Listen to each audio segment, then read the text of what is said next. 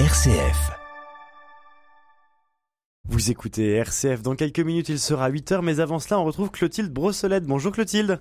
Bonjour, bonjour à tous. Et ce matin, Clotilde, vous revenez sur une tribune publiée dans Le Monde. Exactement. Le 19 octobre dernier, un collectif rassemblant des professionnels de la protection de l'enfance, de la lutte contre les violences sexistes et de l'égalité entre les hommes et les femmes publiait une tribune dans Le Monde appelant à la prolongation de la mission de la Civise. Il dénonçait le fait qu'une suppression de la commission indépendante sur l'inceste et les violences sexuelles faites aux enfants renverrait, je cite, les victimes au silence et condamnerait les prochaines. La Civise a été mise en place en 2021 suite aux très nombreux témoignages sur les réseaux sociaux suscités par la publication de la Familia Grande. Dans celui-ci, l'auteur, Camille Kouchner, décortiquait les mécanismes du silence qui avaient entouré l'inceste dont son frère avait été victime de la part de leur beau-père, l'analyste politique Olivier Duhamel.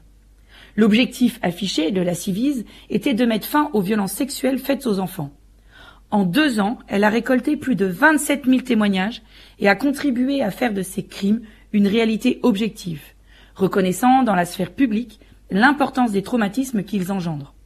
La Civise ne s'est pas contentée de dénoncer les carences de notre société sur ce sujet, elle a adopté aussi une approche constructive avec des propositions faites au pouvoir public.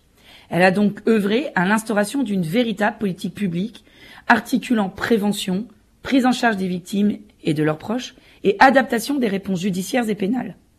Le problème est que cette commission de travail avait une durée de vie prévue pour deux ans, et qu'à la fin de l'année, rien ne laisse présager sa reconduction. Pourtant, les avis semblent unanimes et les professionnels se mobilisent pour la défendre, cette commission.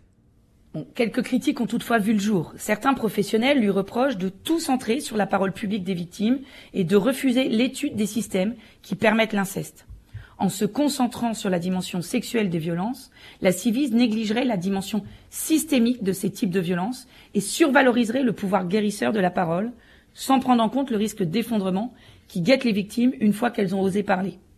Elle aurait aussi fait l'impasse sur la question des mères, de ces mères qui ne savent pas protéger leurs enfants.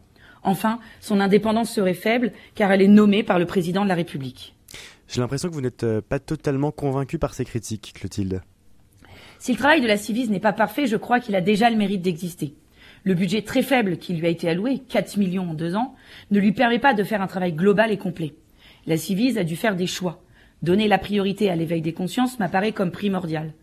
Bien sûr, le fait que son président, Édouard Durand, soit un juge, a orienté le travail de la commission plus sur la dimension sociale et judiciaire du sujet que sur la question du soin et de l'accompagnement des victimes, sans pour autant la négliger.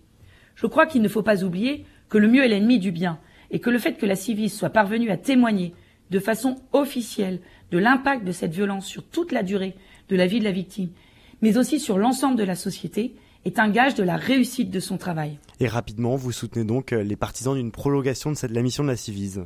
Mais sans ambiguïté, chaque année, 16 000 enfants subissent des violences sexuelles. Ces victimes représentent 2 à 5 enfants par classe. Tous les enseignants, sans exception aucune, sont donc confrontés à des victimes tout comme chacun d'entre nous, puisqu'un adulte sur dix a vécu l'inceste. Ces adultes sont donc nos amis, nos collègues, mais aussi possiblement les membres de notre propre famille.